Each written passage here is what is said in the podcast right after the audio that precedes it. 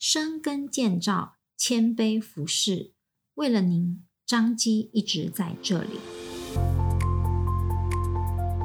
您现在收听的是张基选读，每周一篇健康知识，更加添。今天为大家选读张基院讯二零二二年三月份第四百七十期。由家庭医学科医师苏红慧、林宜贝医师所写的《谁想与马桶为伍？便秘的痛苦》。现代人常常大鱼大肉，又常常坐着滑手机，在纤维素摄取量少及运动量渐少的情况下，有便秘症状的人越来越常见。若不及时改善生活形态或尽早治疗，可能会进展成慢性便秘，甚至出现肛门周围疾病，例如肛裂、痔疮等，或是腹胀、腹痛等症状。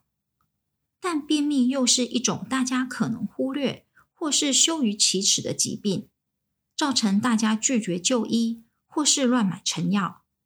但在药物治疗之前，其实还有很多事情要考虑。接下来，我们将介绍便秘的定义、种类以及后续的治疗，还有一些注意事项。便秘的定义，大家对于便秘的定义都不太相同。有的人认为排便次数过少就是便秘，有些人将解便困难或大便过硬的症状也视为便秘。根据多国专家共识而来的 ROM3 对功能性便秘的定义为：第一部分。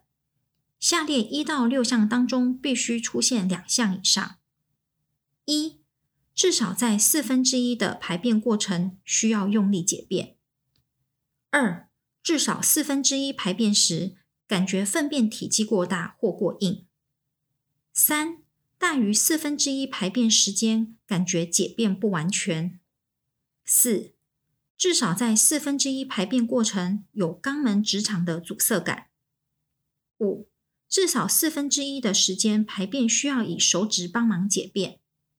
六，每周排便次数少于三次。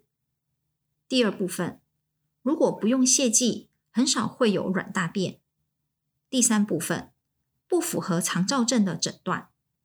便秘的种类，造成便秘的原因有很多，但也有很多人的便秘是找不到原因的。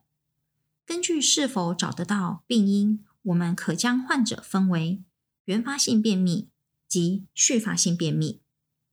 原发性便秘又可分为三种形态：一、正常通过速度，大便通过大肠的速度正常，但患者感觉排便困难或大便过硬，这是最常见的便秘形态；二、通过速度过慢，肠道蠕动较差，严重时，便是大肠无力，患者感到腹胀以及排便次数过少。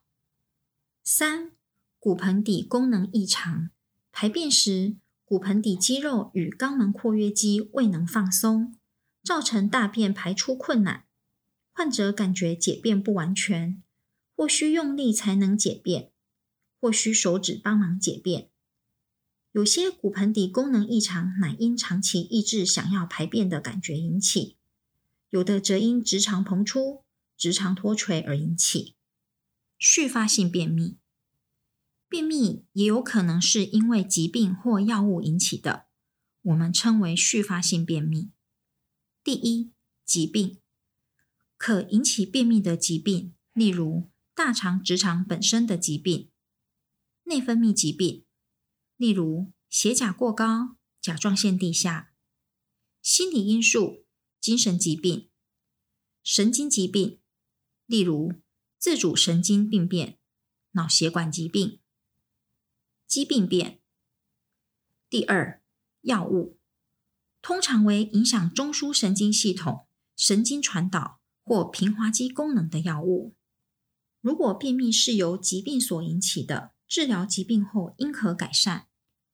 若由药物引起，可咨询医师，看能不能改用较不会引起的便秘药物。对于原发性便秘，在给予治疗之前，我们建议先进行饮食与生活形态的调整，包括第一，增加纤维的摄取，而纤维的摄取量应逐渐增加，一次增加太多可能引起腹胀，需数周才能看到便秘改善。第二，增加水分的摄取，起床后小口分次慢慢喝一杯三百到五百毫升的温开水。促进肠胃蠕动，防止便秘。第三，增加活动量。国民健康署建议国人每天运动至少三十分钟，分段累积运动量，效果与一次做完一样。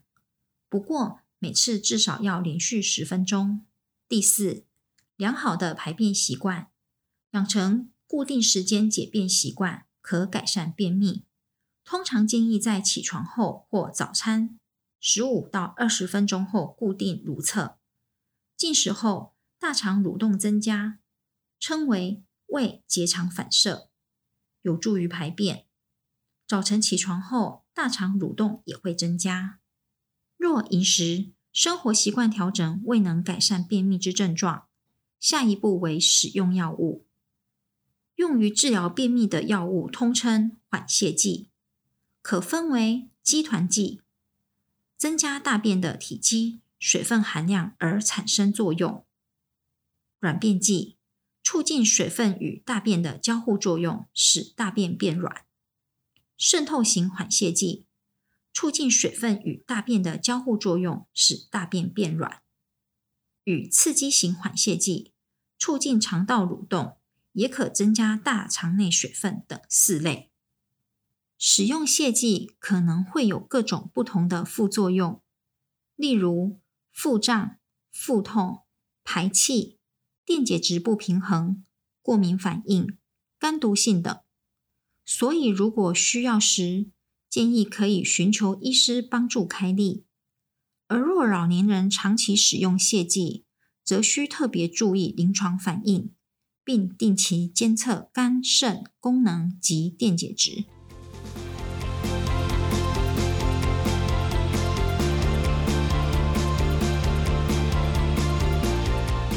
感谢您的收听，湾个五待一半年哦，欢迎大家去收听哦。彰化基督教医院为了您一直在这里，下次见喽。